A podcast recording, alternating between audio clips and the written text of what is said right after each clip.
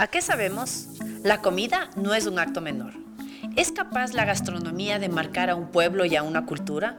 ¿De representarlos?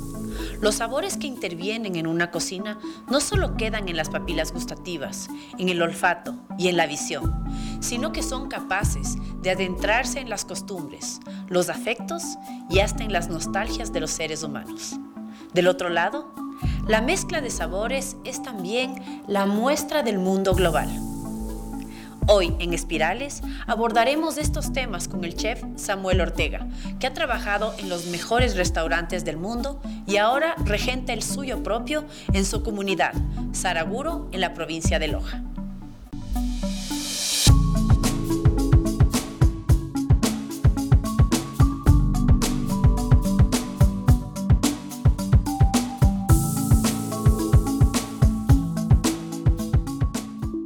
Samuel, ¿A qué sabemos?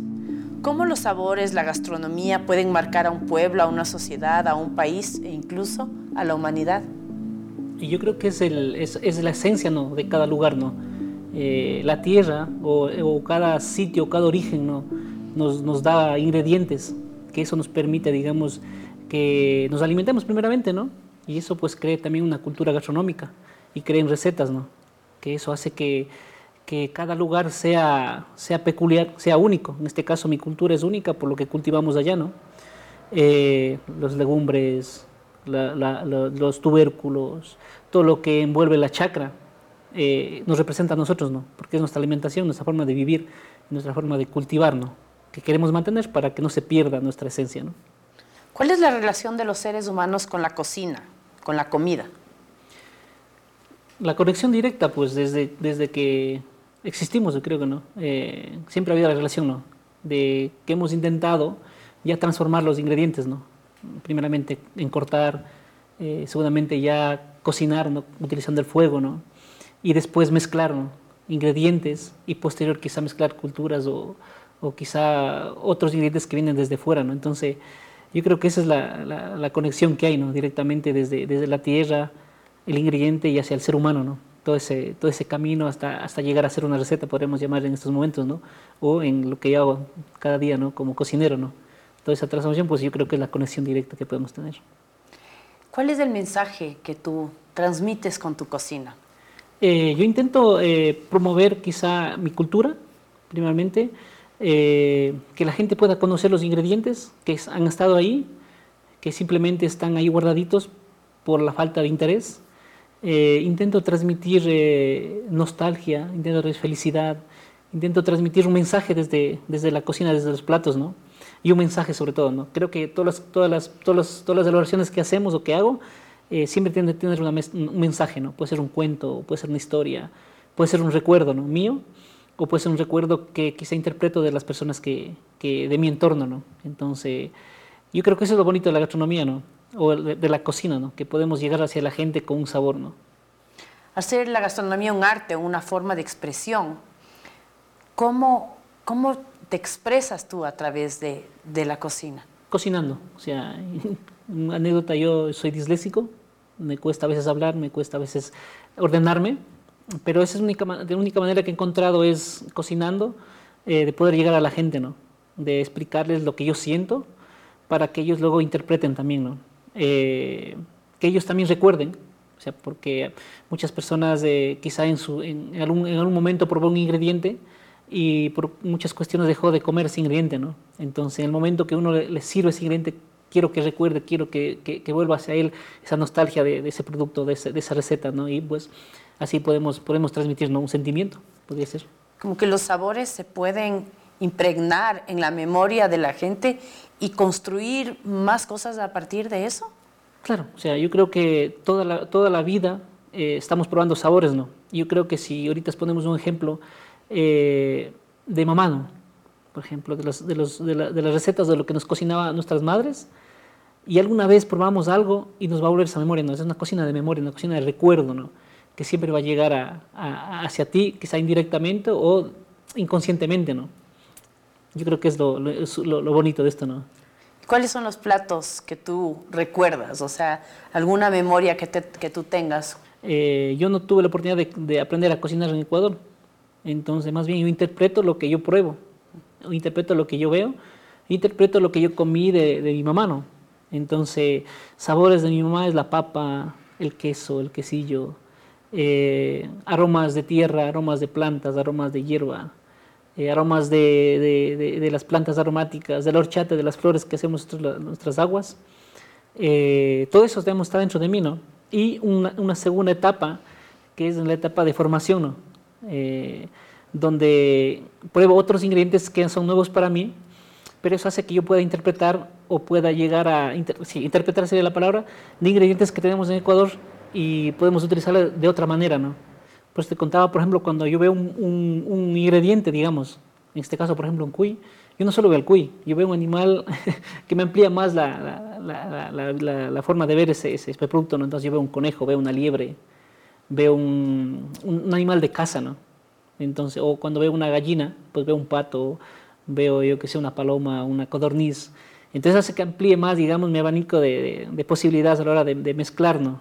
Entonces quizá tuve la suerte de vivir en dos, dos espacios que me permitieron, digamos, tener más registro dentro de mí, dentro de mí para poder mezclar más sabores y tener más, una, una, despensa más amplia dentro de, de la forma de cocinar, ¿no?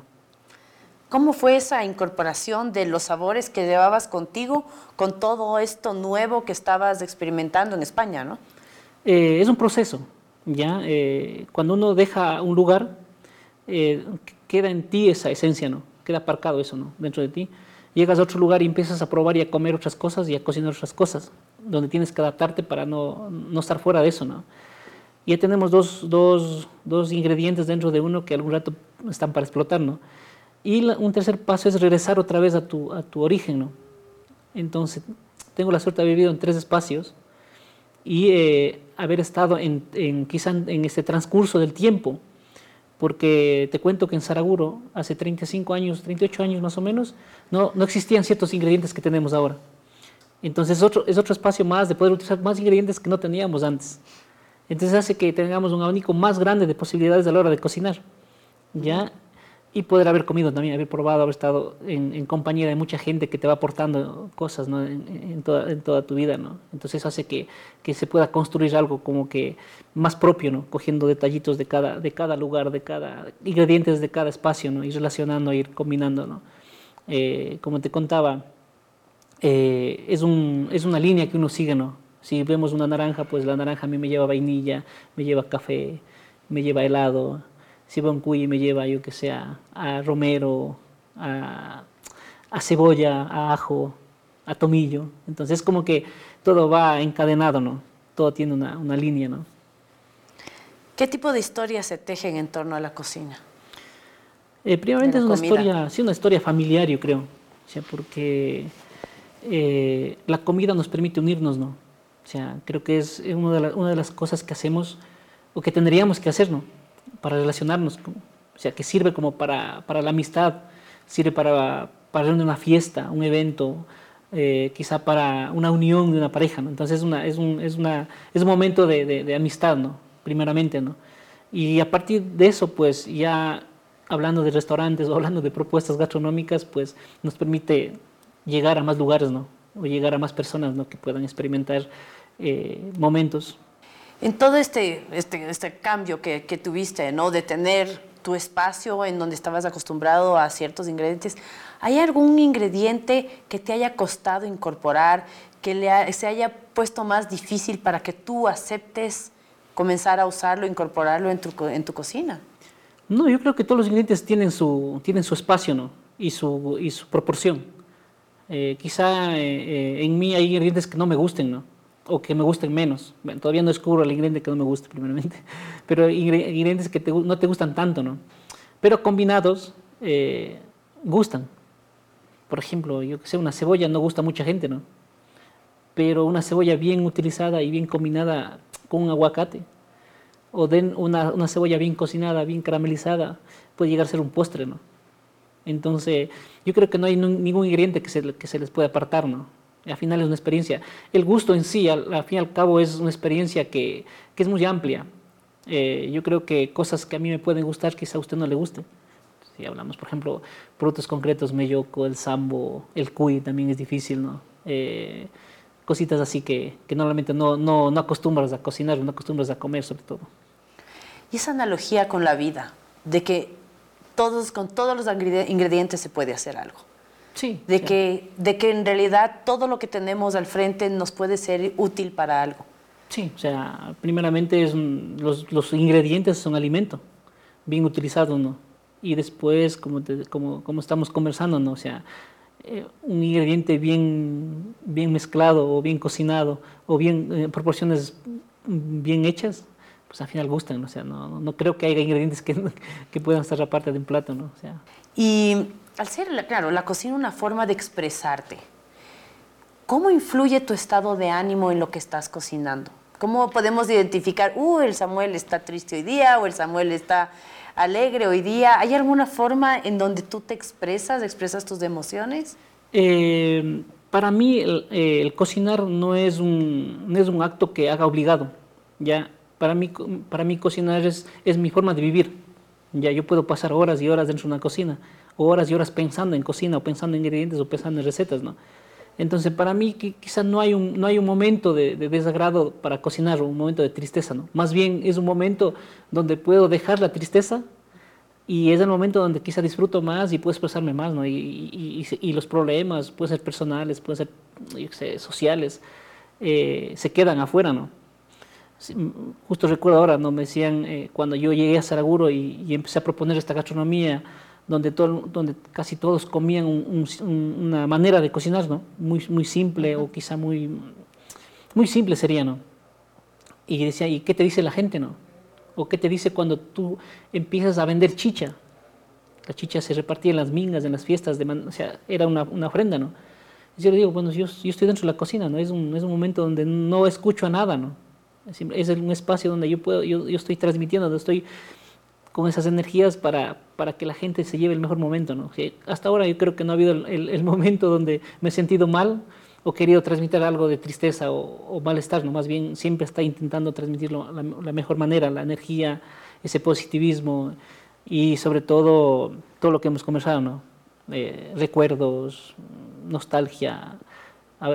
Justo habíamos con unos amigos, eh, ahora recuerdo, que son artistas, pintores, e interpretamos tristeza, miedo, entonces, al fin y al cabo, es, eh, la comida te lleva a muchos, a muchos sitios si quieres, ¿no? O hasta el tacto, el, el aroma, el, el, gusto, el, son muchos más sentidos, ¿no? Quizá que puedes experimentar, ¿no? Si la cocina es parte de una identidad, fusionar esas cocinas es reconocer que somos parte del mundo, lo que tú has hecho justamente. Es mestizaje, o sea, no podemos dejar de, de, de no podemos dejar aparte eso, o no podemos creer que somos que somos autóctonos, ¿no?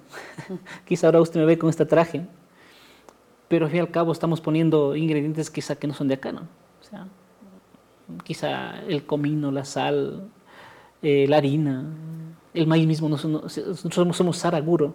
El sara en quicho es maíz y curo es o, o, o oro o gusano, pero supuestamente nosotros somos saraguro, tierra del maíz, pero quizá el maíz no es de, no es de allá, ¿no? Se introdujo y, y nosotros estamos cocinando productos al final, desde que existimos, yo creo que siempre hay un mestizaje, una mezcla de, de, sabores y culturas, ¿no? Que poquito a poco se va, se va desarrollando, llegando a un punto, ¿no? Y, se, y va evolucionando, ¿no? O sea, le comentaba que 40 años atrás no teníamos brócolis, babacos, eh, rábanos, no existían para nosotros, pero ahora existen y es parte de nuestro, de nuestro, de nuestro día a día, ¿no? Entonces, siempre hay esa transformación, siempre va a haber una evolución dentro de los ingredientes, ¿no? Eh, y en otros países también, o sea, llevan cosas de acá y, y lo reproducen en otros lados, entonces es, es, inevitable. Y luego pues ya viene la, el, conocimiento, ¿no? el, el, poder haber estado en otros lugares y tú traes una técnica o una manera diferente de preparación, ¿no? entonces tiene que haber una evolución, o sea, pero sin dejar la tradición, o sea, tenemos que estar siempre bien claros de que la esencia tiene que estar, pero sí podemos evolucionar, ¿no? Y a través de tu cocina, ¿qué es lo que tú quisieras que el mundo sepa de Ecuador? Eh, que existimos primeramente, que tenemos gastronomía y que tenemos productos. ¿no? Lamentablemente, no hemos, no hemos, sobre todo la parte de la sierra, no ha sido una, una gastronomía que se note ¿no? o que tengan platos muy representativos. ¿no? Ecuador no tiene platos representativos, pero sí tiene muchos ingredientes que pueden dar mucho más que cualquier otro país. ¿no? Hay muchos países que anhelan tener nuestros ingredientes. ¿no? Entonces, quizá como, como cocinero quisiera poder promover un, ingrediente, un producto, una receta, para que, para que cuando estés fuera de tu país o cuando las personas de otro país digan Ecuador, pues sí dicen chicha. Eso es el, el, producto o el ingrediente o la elaboración que está en Ecuador, ¿no? Como todos los restos de países tienen. España tiene la paella, México tiene los tacos, Perú tiene el ceviche. Ecuador, ¿qué tiene, no? Tiene todo. Tiene todo, pero no acabamos de como que de, centrarnos en una cosa, no acabamos de trabajar, hacer un conjunto para poder transmitir eso, ¿no? Vamos a los sabores. A veces creas platos que escuchas los ingredientes y los nombres y no se te puede ocurrir eh, hacer esa mezcla. Dentro de esas creaciones, por ejemplo, ¿cuáles han sido tus, tus platos más arriesgados? Uno que creé hace tiempo, podría ser eh, un postre que hicimos con culantro, ají y cebolla, ya que nos basamos en una receta que es, un cariucho, ya es, un, es una mezcla de queso, culantro, ají y cebolla, pero en salado, ya, y pepa de sambo, ya. Eh, es, un, es, una receta que se hacía en, en, un mortero de piedra cuando tú llegabas al mediodía a comer y mamá molía el queso, pero molía en el mortero donde había molido el ají anteriormente. Entonces era un, era un poco el, la cosa es que tú comías ese queso, pero no podías comerte mucho porque picaba y tú eres niño, ¿no? Entonces era como que para controlar la, la cantidad que comas, ¿no? Entonces, haciendo este cariucho, lo trasladamos a la parte dulce. Y de ahí, pues, no sé, hay platos, por ejemplo, que uno, uno le marcan, ¿no? Eh, por ejemplo, platos de mi niñez, ¿no? Eh, por ejemplo, el chocobanano. Yo siempre hablo de él porque no teníamos posibilidades económicas cuando éramos niños, entonces mamá nos daba, en ese tiempo nos daba cinco sucres para irnos a la escuela. Y con cinco sucres yo me compraba una barrita de chocolate, un guineo y un trozo de pan o un pan.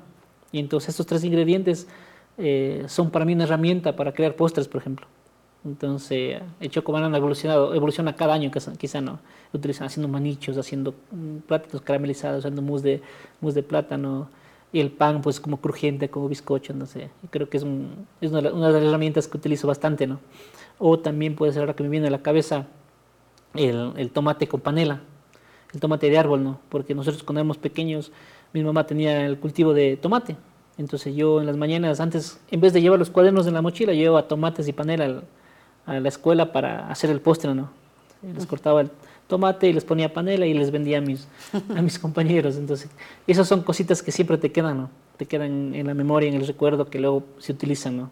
Y es una manera de transmitir un sentimiento que uno tiene, ¿no? Y cuando ah, tuviste que cocinar con todos estos otros ingredientes que no estabas acostumbrado, ¿con qué te quedas de eso? ¿Con qué ingredientes te quedas? ¿Te has quedado de esa experiencia? Eh, yo me quedo con, con los pescados y el marisco del Mediterráneo y con los embutidos de quizá del sur, mm, suroeste de España. ¿Cómo explicarías tú el gusto adquirido? Mío. El gusto adquirido de la gente, o sea, cuánta gente tiene un rechazo por un ingrediente y de repente lo prueba una vez, lo prueba dos veces, lo prueba dos veces. ¿Tienes algún plato, algún ingrediente que tú creas que le cuesta a la gente? ¿Puede, puede volverse un gusto adquirido que luego ya...? el, gusto en sí es el, es el, es el, es el, ¿cómo se las veces que tú llegas a comer, ¿no? O sea, yo creo que es como, es como músculo, puede ser, ¿no? O es como la, una habilidad, o puede ser como, como algo, algo que tú vas adquiriendo en el tiempo, ¿no? O sea, por ejemplo, hay cosas que a mí no me gustaban antes, eh, la cebolla, eh, no me gustaba el aguacate, no me gustaba, ¿no? Pero, como te comentaba, o sea, al momento que uno empieza a cocinar y empieza a probar de las diferentes maneras, y es un poco lo que hago, ¿no? O sea, por ejemplo, ingredientes ecuatorianos, mellocos, macho, cuy, eh, sambo, eh, harinas de, legumbres, o sea, no se utilizan. ¿Por qué? Porque quizá el gusto, no, no, tienes la costumbre de comer ese gusto, ¿no? Entonces, como que si vas comiendo todos los días y vas buscando maneras de cómo cocinar, pues vas encontrando alguna de ellas, pues te acaba gustando, ¿no? acabas aceptando, ¿no? Eh, Samuel, al ser un artista, al tener estas creaciones diferentes, en donde haces estas propuestas, tal vez no tan convencionales, no lo que están acostumbrados las personas a probar. Eh, ¿Cómo percibes tú la reacción de, tus comensales cuando tienen la sorpresa de eh, deleitarse con, platos que nunca se imaginaron? O sea, nosotros cocinamos para hacer feliz a la gente. O sea, es, el propósito, ¿no? de las personas que, que, cocinamos pasar eso, o sea, creo que, creo que es el propósito primeramente, ¿no? Y cuando una persona pues valora lo que tú haces, uno se siente realizado, la verdad. O sea, uno, yo me siento feliz, por ejemplo. Y quizá eh, me siento más contento que la misma persona. Porque yo creo que es el momento cuando uno llega hacia la persona, ¿no?